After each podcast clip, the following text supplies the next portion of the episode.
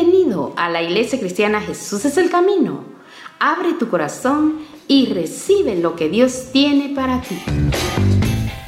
Bien, vamos a aprovechar el tiempo que nos queda para ir a la palabra de Dios. Es bien, bien importante que podamos estudiar la Biblia.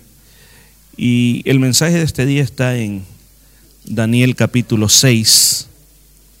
Usted tiene la palabra de Dios, Daniel capítulo 6, ahí vamos a, a leer la palabra de Dios. Se lo voy a resumir antes de ir y entrar en detalle. Vamos a ver así como dicen eh, panorámicamente qué es lo que está pasando en Daniel capítulo 6. Si ustedes recuerdan, en la capítulo anterior, Daniel dijimos ya era un hombre anciano, casi en los 90 años. El imperio caldeo había llegado a su fin. Ahora había otro imperio, el imperio medo-persa. Darío era el rey que estaba reinando ahí en Babilonia. Y Daniel era un hombre muy importante dentro de ese gobierno. Y él tenía algo que las demás personas no lo podían tener. No sabían cómo tener eso, pero por causa de eso provocó envidias. Y ellos buscaron la manera cómo hacerle daño a Daniel, cómo destruir a Daniel. Y no podían hallar nada. El único defecto que hallaron en Daniel fue que él era un hombre de oración. Mira el defecto que encontraron. Que él era un hombre de oración. Ahora ellos hacen que el rey firme un edicto que cualquiera que en 30 días le pida le pida a algún dios o a alguna persona que esa persona sea echada en el foso de los leones. Y Daniel no se atemoriza e igual sigue orando. Consecuencia, lo tiran al foso de los leones. Aquí en el milagro poderoso, el libro de Hebreos también menciona a Daniel, que dice que por la fe taparon la boca de los leones. El Señor manda a su ángel, Daniel amanece al siguiente día, el rey Darío lo rescata y luego los que le habían condenado lo, tira juntamente, lo tiran al foso los leones juntamente con la esposa y los hijos. Y dice que no habían alcanzado a llegar abajo y ya los leones los estaban destrozando. Ahora, esa es la, la historia en general. Que hay puntos que aprender aquí, hermanos, sí, vamos a aprender muchos puntos. Vamos a aprender sobre la fe, vamos a aprender sobre la oración. Quizás no pueda terminarlo esta noche, este estudio, pero sí vamos a aprender cosas que recuerde que la palabra de Dios no solamente es información, nosotros no necesitamos información, nosotros necesitamos vida espiritual. El Señor Jesús, cuando el diablo le tentó, le dijo, di que esas piedras se conviertan en pan.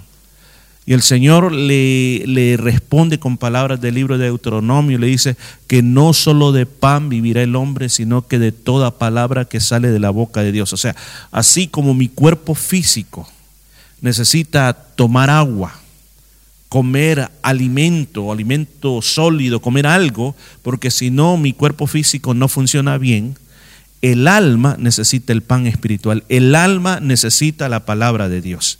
Entonces los predicadores, nuestro trabajo es alimentarlo a usted con la palabra de Dios. ¿Para qué? Para que su alma esté saludable.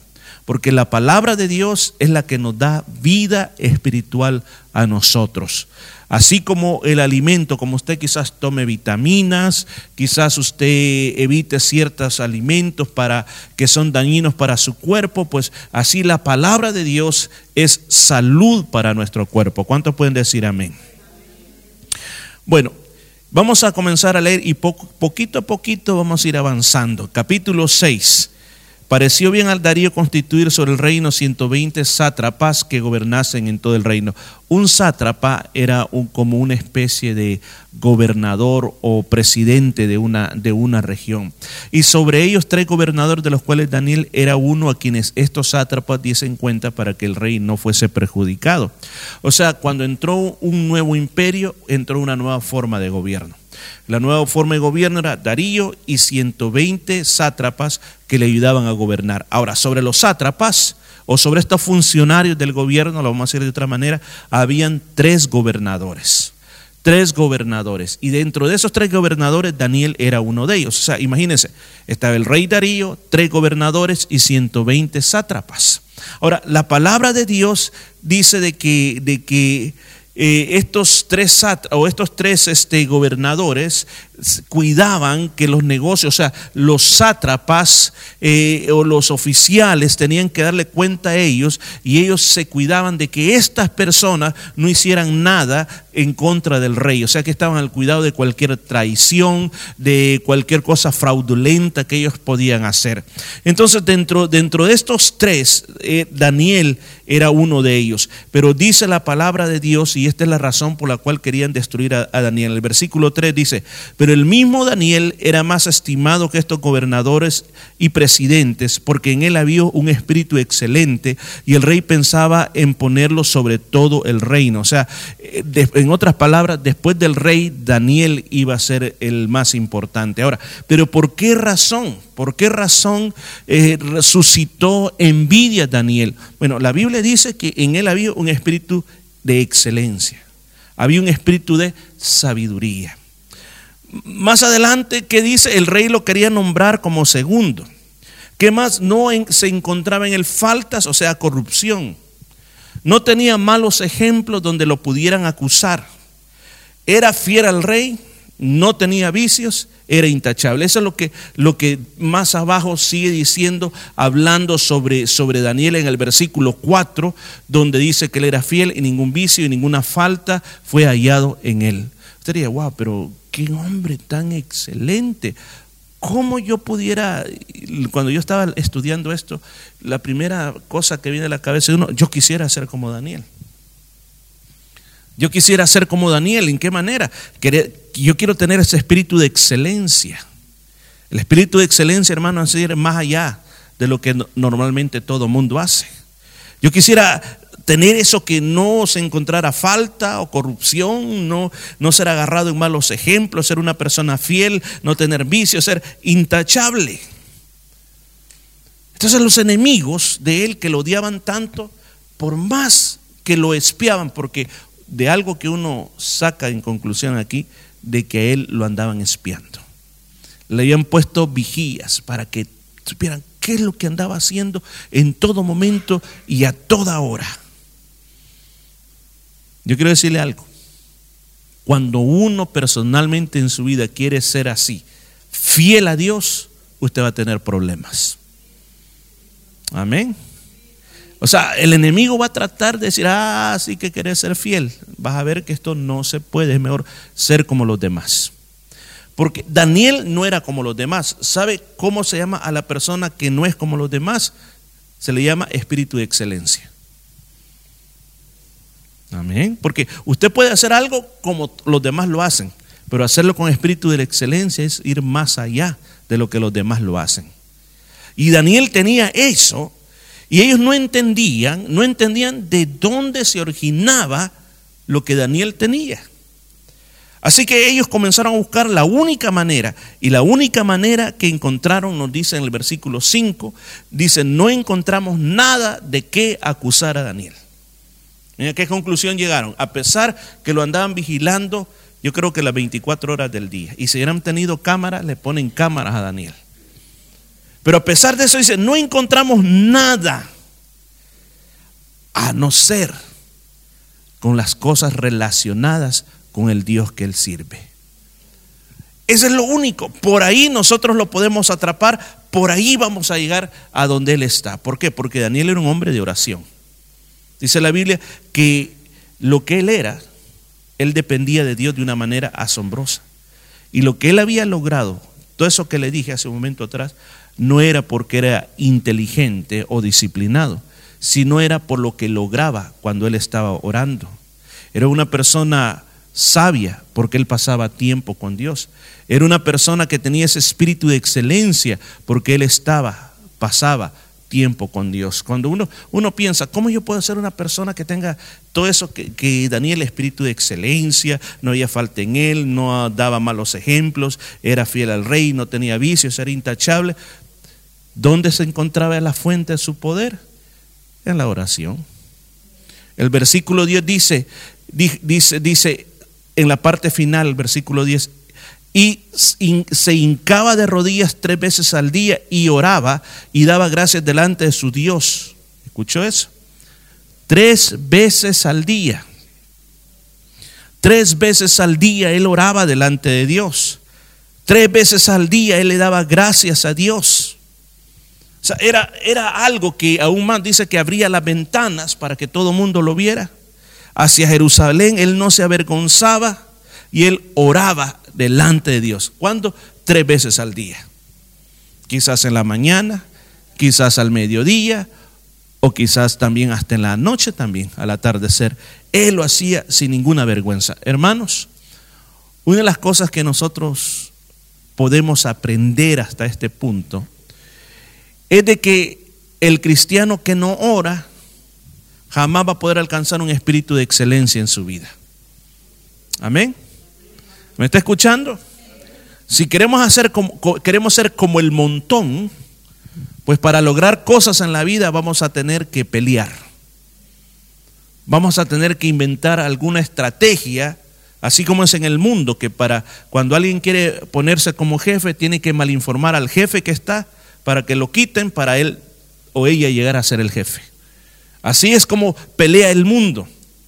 Pero Daniel jamás peleó de esa manera el secreto por qué Daniel era sabio, tenía revelaciones, podía interpretar sueños, es porque él pasaba tiempo con Dios en oración. La Biblia dice en el libro de Santiago que si a alguno le falta sabiduría, pídale a Dios, que Él la da sin reproche y abundantemente. ¿De qué sabiduría está hablando? No de la de esta tierra, está hablando de la de arriba.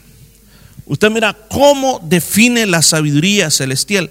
Es la que te da la capacidad de saber cuándo tienes que hacer algo, cuándo no lo tienes que hacer, cuándo tienes que hablar, cuándo tienes que callar, cuándo tienes que responder de esta manera, cuándo tú puedes hacer de esta otra manera.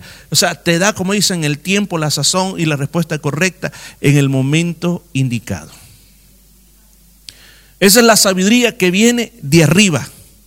Y Santiago dice, pídanla a Dios, pídanla a Dios, que Él la tiene en abundancia. La sabiduría de arriba no se gana leyendo libros, se gana de rodillas y también estudiando la palabra de Dios y aplicando los principios. Pero no es como que usted pida, pastor, yo quiero que usted ore por mí por sabiduría. No funciona así. Uno se la tiene que pedir a Dios. Porque cuando tú tienes sabiduría, el Señor te va a dar inteligencia y te va a dar entendimiento.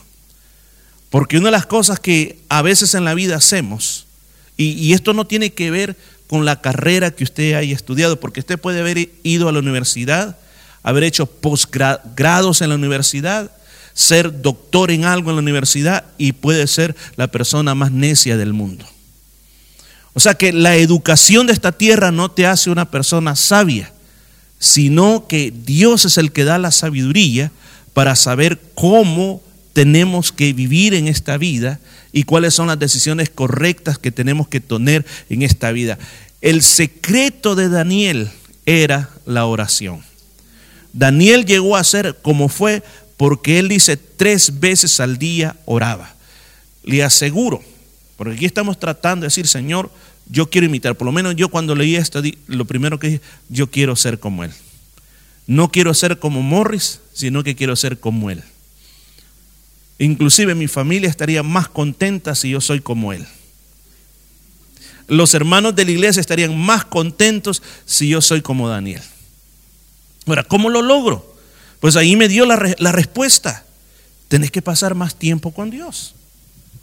Tenés que dedicarle más tiempo a la oración, tenés que dedicarle a pasar más tiempo en contacto. ¿Por qué? Porque al estar conectado, Él es la fuente de toda sabiduría.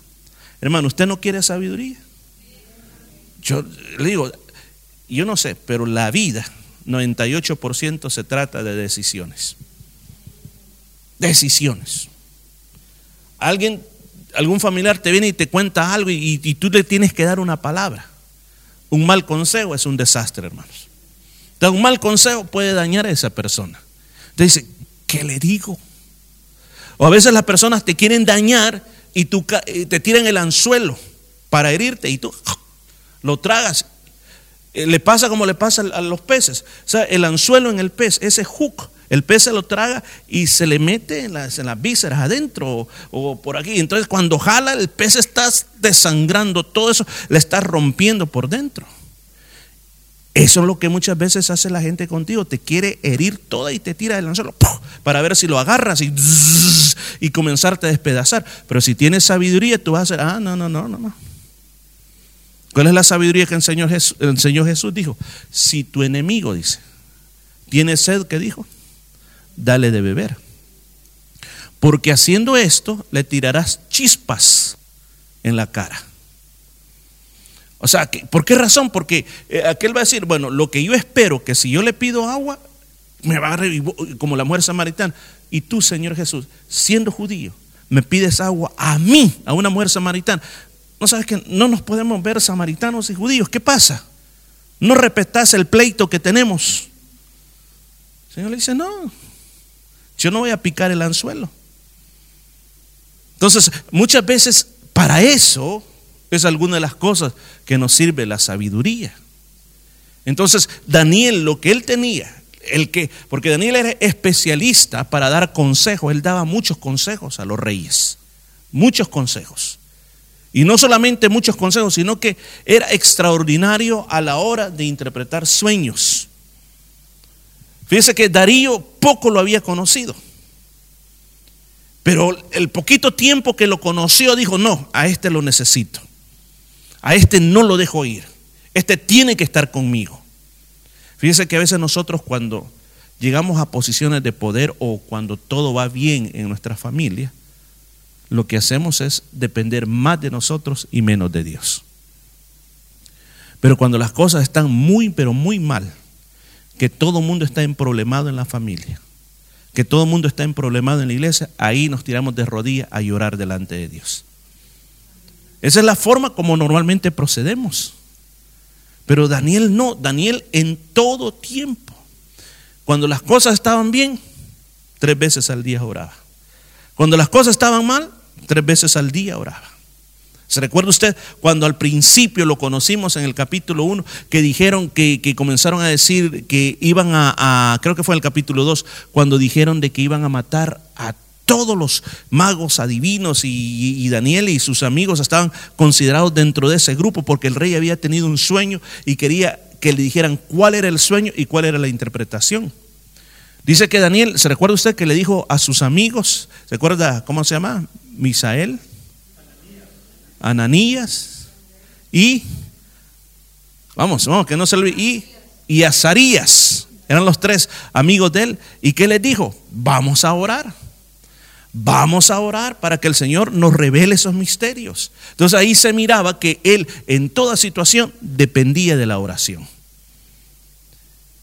Y este texto o esta palabra, este capítulo te habla y me habla a mí sobre qué importante es depender de la oración en todo lo que usted haga.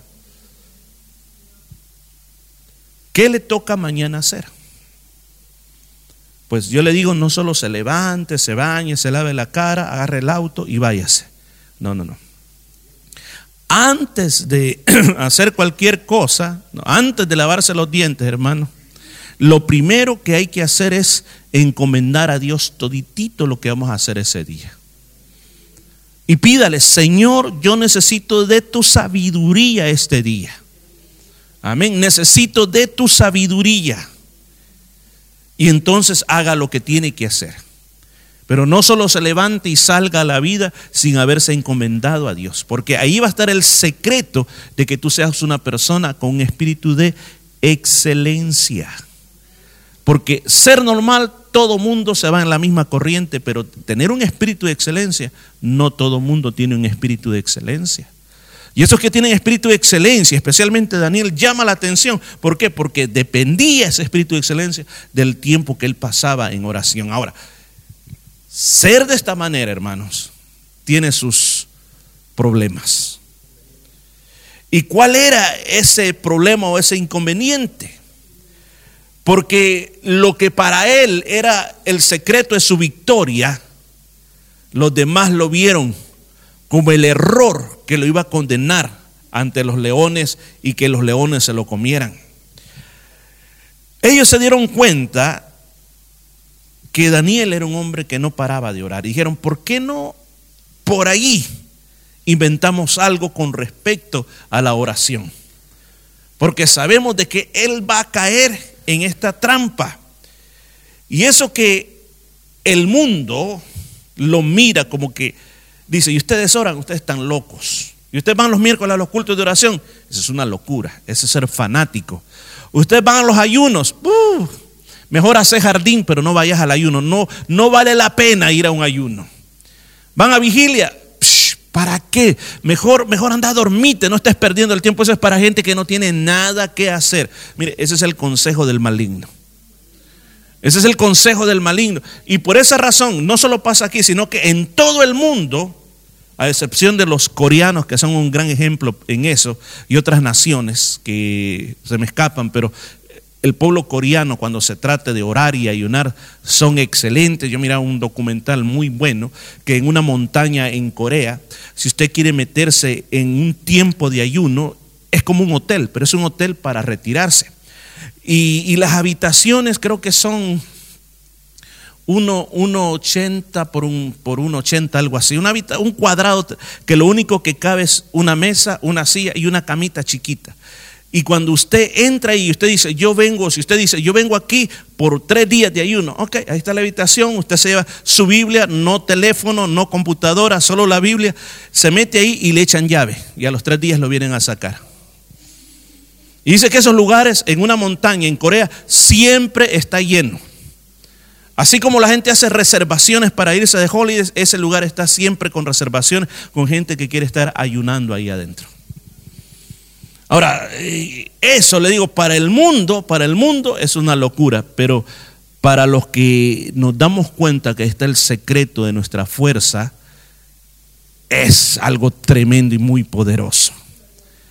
¿Qué fue lo que ellos vinieron delante del rey? Mira, ellos vinieron delante del rey. Mira, rey, estos gobernadores, los otros dos malos gobernadores, dijeron, mira, rey, tenemos aquí un edicto que ya lo redactamos y lo que necesitamos es que lo, lo selles. Mire, más o menos así, lo voy a parafrasear.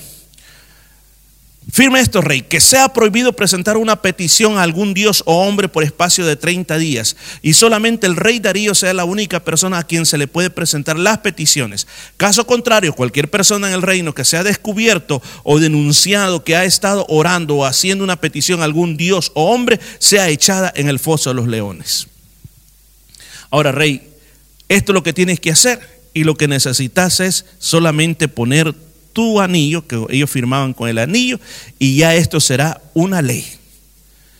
Y lo convencieron al rey. Y aún más, dice, dice aquí la Biblia de que dice, nosotros, dice, hemos, hemos consultado con los capitanes, hemos consultado con los oficiales y todos están de acuerdo que esto es, esto es importante que lo hagas. Y eso era mentira. Era parte del plan de estos hombres malos para hacer desaparecer a Daniel. Finalmente dice que el rey lo selló con su anillo y se volvió una ley. Ahora, fíjese esto, Daniel, como el segundo en el reino, todos los edictos que el rey firmaba pasaban por la mano de él.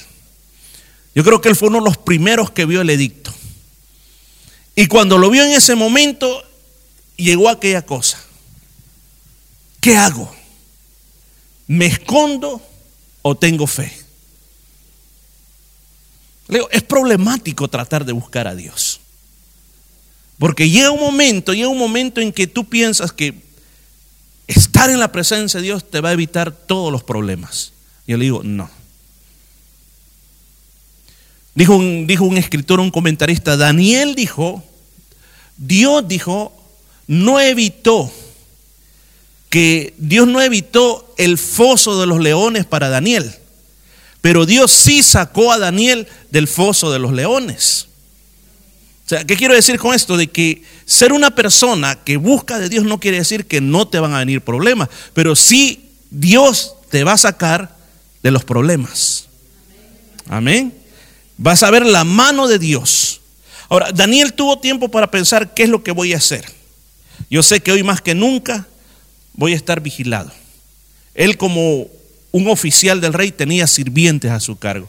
Sé que muchos de estos sirvientes van a estar sobornados para estarme vigilando. Y lo que, lo que más me van a vigilar ahora no es cuando ande en el shopping comprando, me van a vigilar mi vida de oración. Ahí es donde se van a enfocar ellos. Ahora, yo tengo que pensar, si yo oro, la lógica me dice que inmediatamente me van a denunciar y voy a ser echada a los leones y morir despedazado por un león no es lo que yo tengo en mi mente, yo ya soy anciano, lo que yo quisiera es morir en paz, que lleven mis restos a Jerusalén, allá está mi gente, allá quiero morir en mi tierra, pero si, si yo sigo orando, voy a terminar en el estómago de no sé cuántos leones, mi cuerpo despedazado, mis enemigos se van a, se van a reír de mí. O, ¿por qué no? Mejor por 30 días no oro. Yo sé que esto solo dura 30 días y aquí se trata de ser inteligente. Por 30 días no voy a orar mejor. Y así, pues duro, y es cuando, cuando pasan los 30 días, algo Dios les va a hacer a estos. O, o ¿por qué no eh, oro más secretito, eh, me meto debajo de alguna caja y ahí comienzo a orar, me aseguro que nadie me esté viendo, pero igual sigo orando.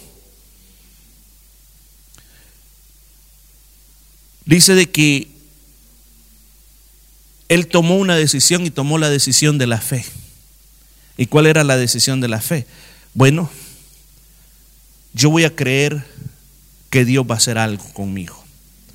Yo voy a creer que así como mis tres compañeros, Sadrach, Mesach y Abednego, que eran los mismos Misael, eh, Azarías y Ananías, como cuando ellos no quisieron adorar la estatua, los tiraron al horno de fuego y tú los libraste de ahí, Señor.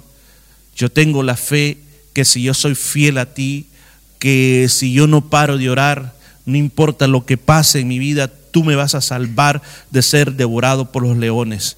No sé cómo va a ser el rescate que tú vas a traer a mi vida, pero yo sé que yo no voy a morir. Yo sé, Señor, de que lo que tú vas a hacer va a ser algo que yo no puedo explicarlo en este momento. Imagínese usted pensando, ¿qué es lo que voy a hacer? ¿Qué es lo que voy a hacer? ¿Qué es lo que voy a hacer? Yo me pregunto, yo mismo me preguntaba, ¿qué haría yo? ¿Qué haría usted? ¿Cuál opción tomaría? ¿La de no orar por 30 días? ¿O la de orar en lo secreto? O no, yo no me importa que me echen a los leones. Yo soy así, yo no tengo miedo, que me echen a los leones. ¿Cuál sería su decisión? Pues la Biblia dice en el versículo 10 que cuando Daniel supo que la escritura estaba firmada, entró en su casa y dice, y abiertas las ventanas de su cámara que estaban hacia Jerusalén, se arrodilló tres veces al día, oraba y daba gracias delante de su Dios como lo solía hacer antes. La decisión estaba tomada. Y él lo comenzó a hacer. Ahora, cuando uno quiere ser fiel a Dios van a venir consecuencias. Los hombres estaban esperando ese momento, el momento que ellos habían soñado, ver a Daniel quebrando un edicto real y lo agarraron y aún más cuando fueron a la denuncia del rey, la forma como hablan las acusaciones, miren cómo las acusaciones, le comienza a decir, mira, Daniel, ese que es de los esclavos, ese que es de los que vinieron de Judá, ese que no tiene linaje real como nosotros, rey Darío no te está respetando. No quiere hacer caso del edicto que tú diste. Por el contrario, tres veces al día él ora. Tres veces al día ora. Y Daniel no fuera lo que tenía que llegar a ser, no tener un final bueno. El diablo lo quería destruir por medio de las acusaciones. Cuando te esté acusando el enemigo, cuando te esté mostrando, tú, tú, comienzas a ver todo lo que ayer hiciste, todo lo malo que has hecho, lo que has dicho, en ese preciso momento cambia de canal. Amén. Antes le hacíamos así a la televisión, ¿se acuerda? El día el clic, se le movía. Hoy no, agarra el control remoto de tu vida y comienza a ver a través de la sangre de Cristo tu vida. Porque Él te ha perdonado todos tus pecados. Y que si ahora sigues cometiendo pecados, pero tú no eres esclavo del pecado. Ahora tú cuando le pides perdón, tú eres cambiado por la sangre poderosa de Cristo. Y la sangre de Cristo, hermanos, perdona todos tus pecados.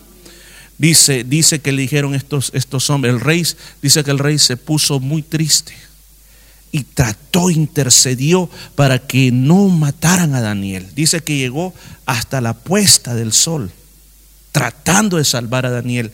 Y ellos dice que lo rodearon, se le pusieron enfrente y dijeron, rey, usted no puede quebrar la ley de los medos y persas. La ley, en otras palabras, es más grande que usted, rey. Hermanos, esto me recuerda algo bien importante. Satanás,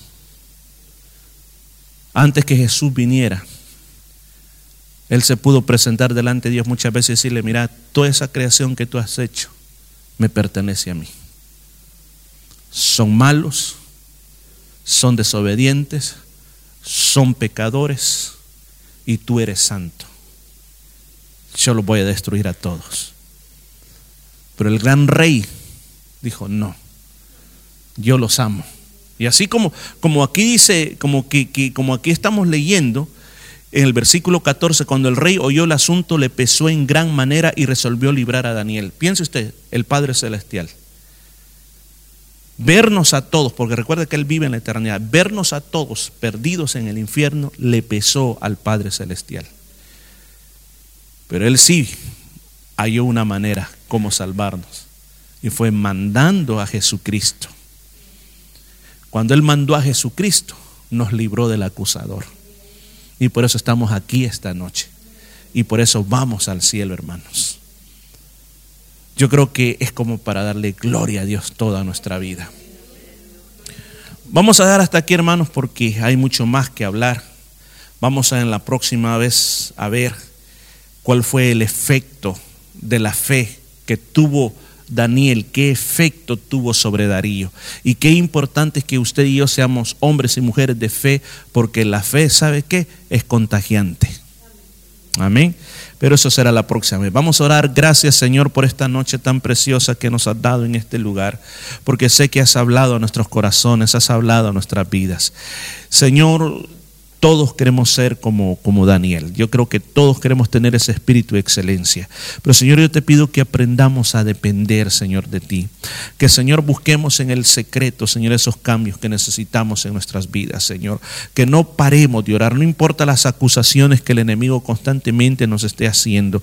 No importa, Señor, que nos esté trayendo tantas cosas para recordarnos nuestra vida. Pero Señor, nosotros queremos, queremos ser libres por la sangre de Cristo. Libres, Señor, para poder glorificarte, para poder adorarte, para poder alabarte, Señor.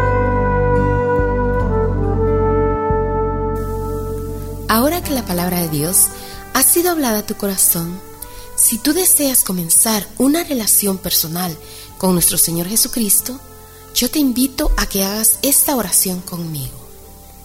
Señor Jesús, reconozco que soy un pecador y que tienes el poder para limpiarme de todo pecado. En este día te invito a que tomes mi vida y me limpies de toda maldad. Gracias por perdonarme y recibirme como tu Hijo. Amén. Si hiciste esta oración con fe, ahora eres un hijo de Dios. Te invitamos a que nos visites en la iglesia cristiana Jesús es el Camino. Estamos ubicados en el número 73 de la Nolamara Avenue en Nolamara. Asimismo, te invitamos a que leas tu Biblia. También ora. Orar es hablar con Dios. Habla con Dios todos los días. Habla con el Señor y dile todo lo que tú sientas en tu corazón. Y también por último, te invitamos a que le cuentes a otros de ese paso tan maravilloso que tú has dado en tu vida y esto será de gran bendición para otras personas.